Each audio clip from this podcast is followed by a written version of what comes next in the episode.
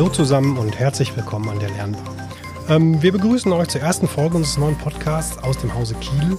Und ähm, wir würden euch jetzt gerne in regelmäßigen Abständen über den Bereich Bildung berichten, also alles, was mit Ausbildung, Weiterbildung und Studium zu tun hat. Und äh, ja, ich glaube, am Anfang stellen wir uns am besten kurz vor. Ähm, Franzi, kannst du vielleicht anfangen, bitte? Gerne. Also mein Name ist Franziska oder auch gerne Franzi. Ähm, ich bin jetzt seit fast acht Jahren hier beim NWB Verlag und ich bin zuständig für digitale Produkte und auch Projekte bei Kiel allerdings. Mhm. Und das heißt, was ist Kiel und was machst du genau? Das ist eine Marke vom NWB Verlag und wir machen Literatur und eben aber auch digitale Produkte und Inhalte, unter anderem im Bereich der kaufmännischen Aus- und Weiterbildung. Ja, und jetzt möchte ich erstmal noch sagen, dass ich mich total freue, hier beim Podcast-Projekt mitzumachen. Wir sind ja schon ein bisschen länger da im Hintergrund mit beschäftigt. Ja. Und ich finde es ganz spannend und bin äh, ein bisschen aufgeregt, aber mal gucken, wohin die Reise geht, ne? Ja, ja genau. ich, ähm, äh, genau, ich bin auch äh, ziemlich aufgeregt und ähm, will mich auch kurz vorstellen. Mein Name ist Marco. Ich arbeite seit zwei Jahren im Verlag und dort in der IT. Bin selber begeisterter Podcast-Hörer und äh, ja, freue mich deswegen auch total auf dieses neue Themenfeld. Und ähm, ja, heute haben wir einen Gast, den Frank. Und äh, Frank, kannst du dich vielleicht ganz kurz vorstellen einmal? Ja, hallo, ich bin Frank und ich äh, bin auch seit acht Jahren beim NWB Verlag und ich mache Vertrieb für digitale Produkte für die Marken NWB und Kiel. Mhm. Genau. Und den Frank, den haben wir heute eingeladen, weil der nämlich bei der Didakta war, zusammen mit der genau. Franzi. Genau. Und äh, ja, wir wollen nämlich heute so ein bisschen, ja, so eine Art Insider machen aus dem Verlagsleben. Wir würden nämlich gerne ganz kurz ähm, von der Didakta berichten. Also, vielleicht als erstes für alle, die sie nicht kennen, Franzi, kannst du ganz kurz sagen, was ist die Didakta überhaupt? Ja. Genau, ich habe mich äh, da auch noch mal ein bisschen drauf vorbereitet. Also es ist die größte Bildungsmesse in Europa. Dieses Jahr war sie in Köln im Februar. Äh, die findet immer im Wechsel statt. Stuttgart, Hannover, äh, Köln.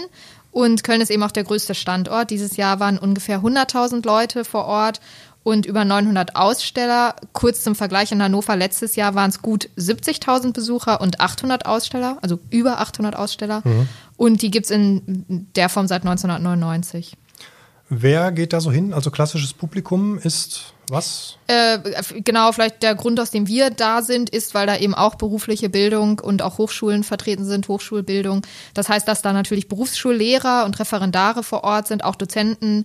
Aber natürlich geht es auch um frühe Bildung und Schulbildung. Von Kita bis Gymnasium ist da eigentlich alles dabei.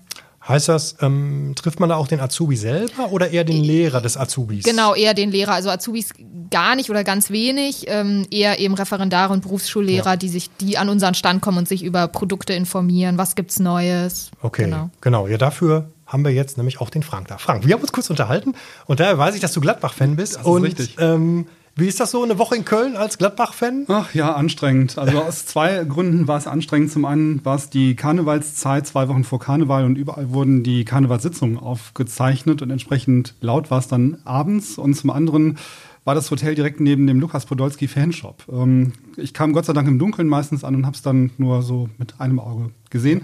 Ansonsten war es aber cool. Ähm, ich war der Erste vom Team, der einchecken durfte und ähm, hatte dann auch tatsächlich das Zimmer mit dem schönsten Blick. Ähm, ich, mein Zimmer lag nämlich direkt neben der Domsuite und ich hatte wirklich einen coolen Blick auf den Kölner Dom. Deswegen so früh angereist. Genau. Ja, okay. ähm, und wie war so die Stimmung für dich auf der Didakta? Also du warst ja auch die ganze Woche da. Ich war jetzt nur einen Tag da. Ähm, vielleicht auch im Vergleich zu anderen Messen? Ja, der Kölner Standort ist natürlich ähm, extrem spannend, weil es der am besten besuchte ist. Köln ist zudem unsere ähm, Hausmesse, unser Hausstandort, ähm, weil es einfach hier räumlich auch in der Nähe liegt und die Kollegen auch mal eben kurz mhm. reinfliegen können äh, für einen Tag. Ähm, und von daher ist die Stimmung schon immer ganz äh, toll. Ich war ja schon ein bisschen vor, vor, vorher da. Ich bin ja Sonntag schon angereist und die Messe ging eigentlich erst dienstags los. Ja. Das sah auch fett aus, ne? Also ich habe äh, das jetzt, ich war selber nicht da, ich habe es nur auf Instagram gesehen, aber der Stand sah ja auch gut aus, auf jeden Fall. Der Stand sah extrem gut aus. Das fanden auch unsere ähm, Marktbegleiter, um es mal so auszudrücken. Ähm, wir hatten einen großen Launchbereich, wo wir Kaffee und Croissants ausgegeben haben und das äh, war natürlich für unsere Besucher toll, denn jeder, der schon mal einen Kaffee auf einer Messe getrunken und bestellt hat, weiß, wie der schmeckt und ähm, weiß, was der kostet. Ähm, und insofern war das echt nett. Und ähm, dann hatten wir ganz viele Vorträge am Stand und ähm, dadurch immer ja gute, ähm, war es immer gut gefüllt. Wir hatten gut, gute Fluktuation. Das war schon wirklich schön. Vorträge, ähm, vielleicht ein gutes Stichwort. Ähm, was hattet ihr da so? Ähm, wir hatten zum einen Frau Beerhenke. Frau Beerhenke ist ähm, Kriminalkommissarin bei der Kripo in Köln und hat einen Vortrag zum Thema Cybermobbing gehalten. Der war extrem äh, gut besucht und dann gab es noch verschiedene ähm, äh, Vorträge unserer Autoren ähm, zu den einzelnen Fachbüchern, die mhm. entsprechend ähm, äh, referiert haben. Und wir hatten einen Vortrag zum Thema Blended Learning und der ist auch extrem gut angekommen. Vielleicht können wir noch mal zu Cybermobbing zuerst zurückkommen, mhm. über die anderen Themen vielleicht gleich noch sprechen. Ähm, an dem Tag war ich ja nicht da, finde das Thema war super spannend. Was genau hat denn die ähm, Kriminalpolizistin, glaube ich, ähm, erzählt oder worum ging es in dem Vortrag? Also wir hatten das, äh, wir haben das Thema Cybermobbing auch schon im letzten Jahr auf der Messe gespielt mhm. und haben uns dazu entschlossen, das äh, nochmal zu wiederholen, weil es eben extrem gut angekommen ist. Denn eigentlich findet an jeder Schule in irgendeiner Form Mobbing statt. Und spätestens seit es das Internet äh, gibt und ähm, Videos und Fotos auch im Internet landen, ähm, bekommt das Ganze natürlich eine nochmal deutlich größere Tragweite. Und ähm, ja, das waren ganz gute Hilfestellungen, die ähm, Frau Bierhenke den Lehrern mit auf den Weg, auf den Weg gegeben hat. Okay, und ähm, was genau, welche, welche Tipps konnte sie geben oder welche, welchen Mehrwert sozusagen für die Berufsschullehrer, was konnten die da für sich rausziehen oder für ein, konkret für den Alltag? Ja, vor allen Dingen merkt man das überhaupt, ne? Ist immer die Frage. Ja. Kriegt, kriegt, man das, kriegt der Lehrer das mit, ja, das, Ja, ich glaube, das, das kriegt man schon mit. Ähm, man muss halt, man darf halt nicht weggucken und man muss Zivilcourage zeigen und ähm, sich auch trauen, dann einzuschreiten. Weil es ja darum geht, in einer solchen Situation den Schüler zu schützen und ihn aus der Situation herauszunehmen ähm, die Eltern auch irgendwie mit einzubinden ja. und ähm, dann auch vielleicht den Schüler mal auf dem, auf dem Weg nach Hause zu begleiten und einfach zu schauen, äh, was, was passiert denn da wirklich, in den Pausen ganz genau hinzugucken. Ähm, gibt es da irgendwie Rangeleien und ähm, landet da vielleicht jemand in der Mülltonne. Das sind so Klassiker, dass da Leute ja. verprügelt werden. Das muss halt, ähm, da müssen die Lehrer genau hinschauen und müssen dann, ähm, dann entsprechend mit Sozialarbeitern gemeinsam Konzepte entwickeln, ähm, wie sie damit umgehen. Ja, ich finde das äh, total interessant. Ähm, mir fällt gerade ein, so aus meiner Vergangenheit, ähm, ist jetzt auch schon eine Weile her, dass ich äh, in der Schule war. Ähm, ich weiß, dass wir damals in der fünften Klasse äh, ein Plakat gemacht haben, auf dem äh, stand, das ist tabu und dann sollte so jeder sagen, was, was man selbst vielleicht nicht möchte oder was man anderen Kindern eben nicht äh, antun sollte und was man selbst auch nicht erleben will. Und deswegen finde ich das Thema so spannend, weil das natürlich nicht abnimmt, sondern über die Zeit, auch gerade jetzt mit dem Internet, sozialen Medien, eher noch zunimmt und eben auch Gefahren birgt, die man vielleicht vorher nicht absehen konnte. Also genau, deswegen ist es auch wichtig, ja. dass es im Unterricht wirklich thematisiert wird und ähm, ja, man nicht denkt, bei uns passiert das nicht. Ähm, ja. Mobbing findet an jeder Schule statt. Genau. Ähm, andere Themen äh, hattest du jetzt gerade noch gesagt, 3D-Lernwelt. Äh, ja, die 3D-Lernwelt, das ähm, ich habe, es hat mal jemand ähm, scherzhafterweise mit einem Ego-Shooter verglichen und ein bisschen ist es auch so. Man hat einen Avatar, man ähm, geht dann in das virtuelle Firmengebäude hinein und kann dann in dieser virtuellen ähm, Welt dann einen, ähm, ja, einen Arbeitstag durchleben. Mhm. Man hat sein eigenes Büro, in das geht man, man sitzt dort am Computer, man äh, man, man arbeitet, erarbeitet dort etwas, geht danach in den Austausch mit äh, Kolleginnen und Kollegen, die auch auf den Fluren entlang laufen oder sich im Atrium befinden oder gerade Kaffeepause machen. Jeder hat ein Headset auf und so interagiert man äh, miteinander und das ähm, ist inzwischen auch wirklich in der echten Lernwelt angekommen. Das ist ein bisschen Second Life-mäßig. Das ist Second Life-mäßig und das ist ganz spannend, weil hm, es früher eher eindimensional war, dass das Lernen und die Schüler ähm, haben dann wirklich äh, acht Stunden lang vor dem Bildschirm gesessen und hatten Adobe Connect oder irgendeine 1D-Welt äh, vor sich und haben dort gelernt. Das ist natürlich sehr ermüdend, macht auch nicht wirklich viel Spaß. Und es geht ja darum, mit Spaß ähm, und Motivation den, ähm, das Wissen zu vermitteln. Und das funktioniert in einer solchen digitalen Welt ganz gut. Und das wird schon benutzt oder ist das mehr noch immer Beta-Test oder kann man das schon wirklich real benutzen? Ja, man könnte meinen, dass es noch ein Beta-Test wäre, aber es ist äh, tatsächlich so, dass über 7000 Teilnehmer pro Tag bei unserem Kunden ähm, äh, dort im Einsatz sind und sich in dieser virtuellen äh, Welt bewegen. Das sind dann mehrere Firmengebäude, virtuelle Firmengebäude und dort finden dann eben, findet der Unterricht virtuell statt. Es gibt mhm. dann wirklich ein großes Atrium, ein großer Raum ähm, mit, mit vielen Bänken. Dort können sich dann die virtuellen ähm, Personen platzieren. Dann gibt es ähm, ähm, drei White Walls und äh, einen Referenten, der vorne steht und etwas erzählt. Aber es findet alles nur virtuell statt. Aber du bist halt relativ schnell in diesem, du hast eben Second Life äh, gesagt, in diesem Second Life-Gefühl drin und das verschmilzt irgendwie mit der Wirklichkeit und du denkst, dass du wirklich echt in diesem, dich in, dem, in diesem Raum befindest. Das ist schon krass, so ein bisschen. Ja, auf jeden Fall mal was ganz anderes. gab es denn sonst noch? Haben wir vielleicht Trends, die jetzt so zukunftsweisend sind im Learning-Bereich? Ja, es gibt mehrere Trends. Es gibt zum einen ähm, ja auch schon seit vielen Jahren die digitale Transformation. Ähm, neben den Fach- und den Sozialkompetenzen ähm, brauchen Mitarbeiter ja immer öfter auch digitale Kompetenzen. Wir haben äh, Begriffe wie Blockchain, Industrie 4.0, äh, Smart Factories, die immer wieder durch die, ähm, ähm, durch die Medien ähm, fliegen. Und letztlich ist die Frage, was steckt denn dahinter? Und dahinter steckt eben, dass die Mitarbeiter fit gemacht werden für diese digitalen Themen. Mhm. Ähm, Im Moment ist es so, dass diese digitalen Kompetenzen eigentlich schon für viele große Unternehmen erfolgsrelevant sind, aber man muss sie auch benennen können. Was, was werden denn für digitale Kompetenzen benötigt? Ähm, und wie kann man die Mitarbeiter befähigen, diese Kompetenzen aufzubauen?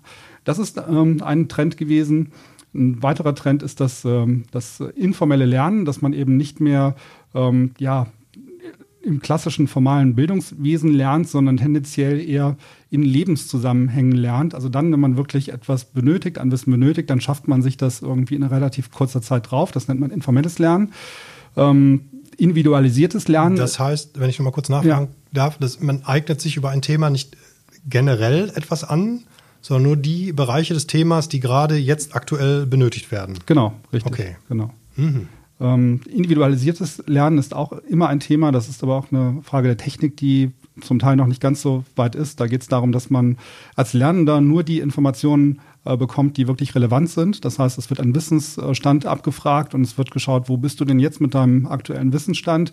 Und dann schlägt das System dir, das Lernsystem dir die Inhalte vor, die benötigt werden, damit du auf dem, ähm, auf dem richtigen Lernniveau, auf das richtige Lernniveau kommst. Mhm. Ähm, das ist ein Thema. Ja, und Blended Learning ist ja seit vielen Jahren ein Thema. Eben diese Kombination aus den traditionellen Präsenzveranstaltungen und der modernen Form des E-Learnings, also die Kombination aus, aus beiden Welten. Ja, wie läuft das dann genau ab? Also du hast eine App quasi, die du alleine benutzt? Ja, Mobile äh, Blended Learning ist ja eigentlich ein Oberbegriff. Und unter Blended Learning kann man zum Beispiel verstehen, wenn ein ähm, Bildungsträger ähm, ja echte Präsenzveranstaltungen macht, also sitzt wirklich in einem echten Raum und du hast einen Referenten, der ähm, dann vor dir steht. Dieser Referent bindet, bindet aber dann virtuelle Elemente ein. Also es gibt auch schon mal ein E-Learning, das du dann während des Unterrichts machst oder es wird ein Video mal ähm, äh, gezeigt. Ähm, also die Kombination aus den E-Learning-Medien und der echten Welt. Das mhm. nennt man Blended Learning. Okay, das macht man zu Hause alleine? Oder ähm, ich meine, so, also klassische Lerngruppen, gibt es das überhaupt noch?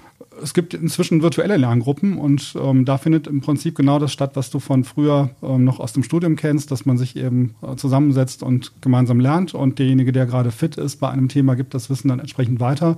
Das findet dann eben virtuell statt. Das kann man in solchen 3D-Lernwelten machen, aber dafür mhm. sind diese 3D-Lernwelten gar nicht erforderlich. Das geht auch in ganz normalen ähm, in ganz normalen modernen Lernmanagementsystemen. Mhm, okay. Und gibt es, ähm, wenn ich mal einhaken ja, kann, äh, gibt es ähm, auch Themen ähm, deiner Meinung nach oder die du findest, die gehypt werden, aber die bislang jetzt in der Realität äh, nicht so angekommen sind oder eben noch nicht umsetzbar sind? Äh, ja, ein klassisches Thema ist Augmented Reality. Ähm, das wird ja, wird zum Teil wird es ja schon genutzt in der Industrie, weil du dann einfach eine virtuelle Brille aufhast mhm. und kannst dann, dann bekommst du die Informationen eingeblendet, die du benötigst jetzt in dem Moment ähm, an deiner Maschine, die du zum Beispiel bedienst. Aber das ist natürlich, ähm, das kommt eher in der Arbeitswelt an, aber noch nicht so in der Lernwelt. Ähm, mhm. Das hängt ein bisschen damit zusammen, dass die ähm, technischen Hürden noch recht groß sind und man ja teures Equipment benötigt oh, und ja. Ähm, deswegen ist es noch nicht ganz angekommen. Ich denke, dass das irgendwann passiert, aber da sind wir fünf bis zehn Jahre weiter. Ja, das ist immer die Frage. Ne? Also die ähm, Virtual Reality, auch im Gaming-Sektor und so, das hört man schon so lange, aber im Endeffekt, wenn man ganz ehrlich ist, so richtig, also privat kriege ich keinen, der so eine Brille hat. Ja. Man, man sieht es immer und hört, ich höre ja selber viel Podcast, das ist auch immer wieder Thema und in den Magazinen wird es öfter gehypt, aber so ja. richtig. Liegt, glaube ich, daran, dass mir geht es auch so, Marco, aber ich, ähm, bei mir liegt es daran, dass ich gar nicht den Invest machen möchte, jetzt mir für 500, 600 Euro so eine äh, Brille kauf, kaufe, die ich ja. vielleicht gar nicht benötige mhm. oder zu selten benötige, als dass ich jetzt 500 Euro dafür ausgebe. Da muss man schon echt sehr technik, technikbegeistert sein und ich glaube, das muss irgendwie ähm, preismäßig ähm, in der normalen Welt ankommen und muss doch irgendwie, mm, ja, etwas praxisnäher sein. Und ich glaube, dass die große Herausforderung ist, dass man auch einen sehr schnellen Rechner benötigt. Ne? Diese Gaming-Computer, die sind ja auch sehr gut ausgestattet, sind aber auch sehr teuer.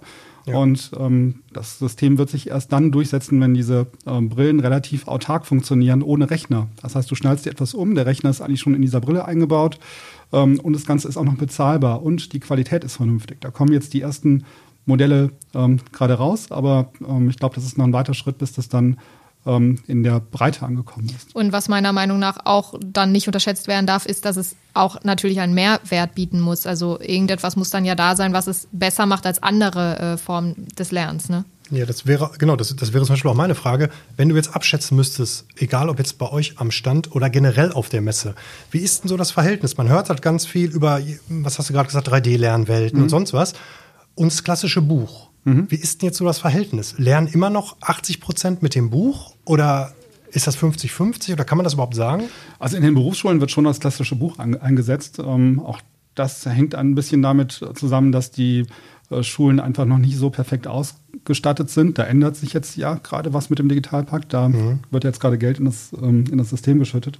Ähm, ich glaube, also es gibt ja auch die ersten Schulen, die schon, die sagen, wir haben Tablet-Klassen und wir benötigen digitale Inhalte. Im Moment ist es aber Status quo so, dass das äh, gedruckte Buch an den Berufsschulen noch eingesetzt wird.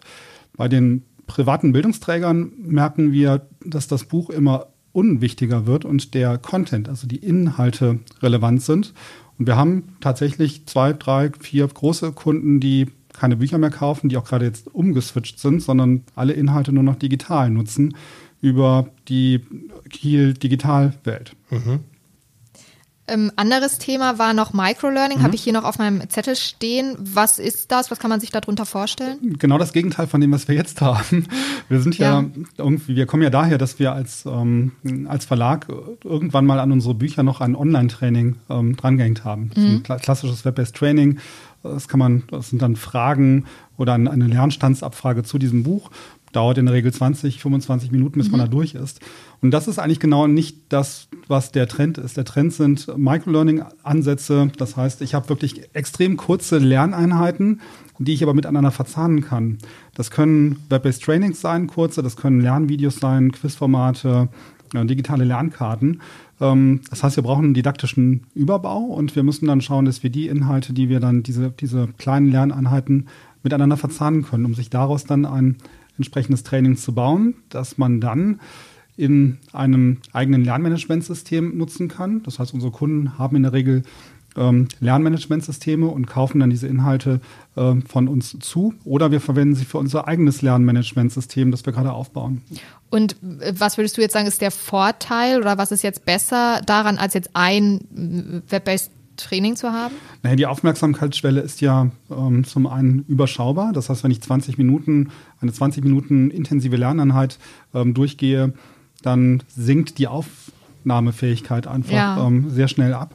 Und zum anderen ist die Modularität natürlich ganz spannend, dass ich mir Inhalte ganz individuell zusammenstellen mhm, kann. Okay. Und deswegen macht es durchaus Sinn, dann kleine Lerneinheiten zu produzieren. Aber wir müssen ja. halt eben komplett umdenken und müssen die Art, wie wir ähm, die wir E-Learning gedacht haben, nochmal komplett neu denken. Und das machen wir gerade. Okay. Mhm. Ähm, andere Frage noch, äh, die mir noch einfällt, wie sieht denn so eine Halle eigentlich aus äh, nach der Schließung? Also ich war jetzt ja einen Tag da bis spät nachmittags, du warst jetzt die ganze Woche da, auch nach der Schließung. Was passiert da so? Wie sieht das so aus, halbe Stunde später? Ja, das ist schon echt krass. Also ich hab, ähm, war ja schon sonntags da und habe den Messestand quasi mit aufgebaut. Und wegen des Zimmers? Wegen des Zimmers, genau, wegen des Zimmers. Und natürlich hängt man dann auch ein bisschen mit Herzblut an so einem Stand. Und es war wirklich so, dass ähm, erstmal eine Stunde vor Ende der Messe haben alle Aussteller schon begonnen, die Bücher einzuräumen.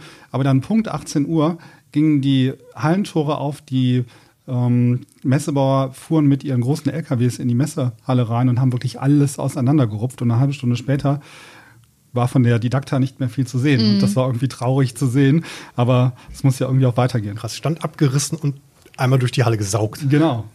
genau. Ja, Wie fandet ihr es denn generell? So abschließend vielleicht nochmal. Ja, also Didakta. ich fand super. Ich äh, bin immer gerne dabei. Ich war jetzt äh, das dritte Mal da. Das zweite Mal habe ich auch Standdienst mitgemacht. Mm, Ist natürlich, finde ich auch, äh, selbst wenn man nur einen Tag da ist, ist es schon stressig und anstrengend. M- Macht aber total viel Spaß, weil man eben mal nah am Kunden ist, mit der Zielgruppe spricht, äh, deren Eindruck hört, sich mal äh, Feedback abholt zu den Produkten, die man vielleicht selbst gemacht hat. Ähm, ich fand es schön, dass die Besucher den Stand gelobt haben. Es freut dann natürlich dann ja schon, wenn die auch im Vergleich äh, zur Konkurrenz dann sagen, okay, ihr habt echt einen schönen Stand. Ähm, auch mit dem Kaffee und dem Croissant. Ich hatte auch das Gefühl, dass die ähm, Besucher sich länger aufgehalten haben, eben dadurch, dass wir sowas angeboten haben. Ja, und ich bin guter Dinge. Also wenn es so weitergeht, dann äh, ist es, glaube ich, gut. Ja, der Social-Faktor war größer. Ne? Ja, auf jeden Fall. Ja, Social Factor ist ein guter, guter Hinweis. Wir haben ja in diesem Jahr das erste Mal die Messe auch ähm, bei Instagram begleitet und haben Kurzvideos gemacht. Das heißt, ich bin mit so einer kleinen Selfie-Kamera immer durch die Gegend Ja, gelaufen. kurze Interviews gemacht. Wir können, ähm, wir können den, wir können das auch nochmal in den Show Notes Ja. verlinken. Ähm, das fand ich extrem spannend und wir probieren natürlich auf der Messe auch immer wieder neue Sachen aus und schauen, funktioniert das gut, können wir das im nächsten Jahr wieder umsetzen und ähm, das ist auch nur eine Spielwiese für uns. Und wir kommen immer mit ganz viel Input wieder zurück. Also es war schon extrem spannend und ich freue mich jetzt schon auf die nächste Didakta 2020. Mhm. Nächste Didakta, vielleicht ähm, meint ihr denn, die Messe, wird es die Messe in fünf Jahren noch geben? Das wäre jetzt ein Blick in die Glaskugel, man, man weiß es nicht. Die Didakta in der jetzigen Form gibt es ja seit 1999 und setzt sich zusammen aus dem Didakta-Verband und dem Verband Bildungsmedien. Wir sind Mitglied im Verband Bildungsmedien. Ähm, es gibt so eine Ungleichverteilung der Anteile in diesem Ausschuss. Das heißt, die Schulbuchverlage haben weniger zu sagen. Das gefällt den Schulbuchverlagen nicht ganz so ähm, gut und da muss man mal schauen, wo es hingeht, kann ich aber nicht sagen. Aber ich äh, könnte mir vorstellen, dass es da nochmal Veränderungen gibt. Im Moment gehen wir davon aus, dass wir jetzt erstmal diesen dreijährigen Rhythmus beibehalten.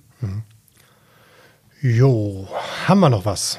Ich gucke mal einmal durchs Pad. Also ich hatte mir nichts mehr aufgeschrieben. Franzi, hast du noch? Äh, nee, soweit erstmal nicht. Glaube, Ja, ich glaube, dann wären wir wohl durch. Jo, ja.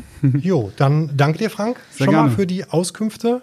Ähm, ja, hat mir super viel Spaß gemacht. Mir auch. War doch eine erfolgreiche erste Sendung, Genau. würde ich sagen. ich hoffe. Ja. ja. Genau, das werden wir feststellen, denn das ist vielleicht noch als kleiner Appell. Also, wenn es euch gefallen hat, würden wir uns sehr freuen über einen Kommentar. Ähm, ja, wo ihr auch immer uns hört. Wir sind natürlich auf allen gängigen Plattformen irgendwie zu finden. Und äh, ja, ich würde sagen, wir freuen uns schon auf die nächste Folge. Genau. Und ähm, ja, das war's von uns. Dankeschön und tschüss zusammen. Tschüss. Tschüss.